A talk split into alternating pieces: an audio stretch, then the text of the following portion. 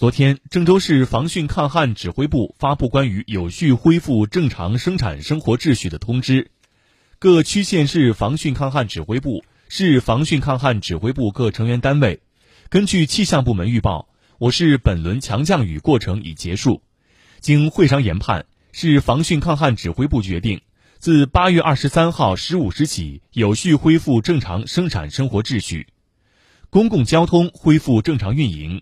具备安全施工条件的建筑工地有序恢复正常作业，旅游景区全面开展隐患排查和风险评估，在确保安全的前提下对外开放，商铺和经营网点恢复正常营业，地下商场、地下停车场、住宅小区地下室恢复正常使用，疫情风险防控区域内的正常生产生活秩序按照疫情防控有关规定执行。各区县市要加紧加强紧急避险群众房屋安全排查，在确保安全的条件下，有序组织群众返家。各级机关企事业单位恢复正常生产生活工作秩序，在严格落实安全生产条件的前提下，有序推进企业复工复产。公安交警部门要积极引导市民有序疏散城市道路路面、高架桥紧急避险停放车辆。确保城市交通畅通，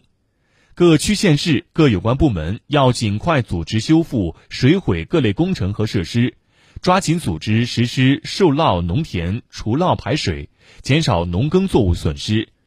各区县市各有关部门要组织加强水库、河道、黄河堤岸、滩区、南水北调工程、隧道桥涵、城市积水点、工地深基坑、电力通讯设施、户外广告设施。轨道交通、铁路等重点区域、重要点位的巡查排险工作，严防次生灾害发生。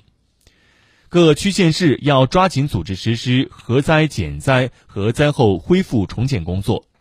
沿黄各区县市和黄河河务部门要继续加强黄河郑州段各控导工程二十四小时值班巡查，预置好应急救援物资装备和人员，确保黄河安全渡汛。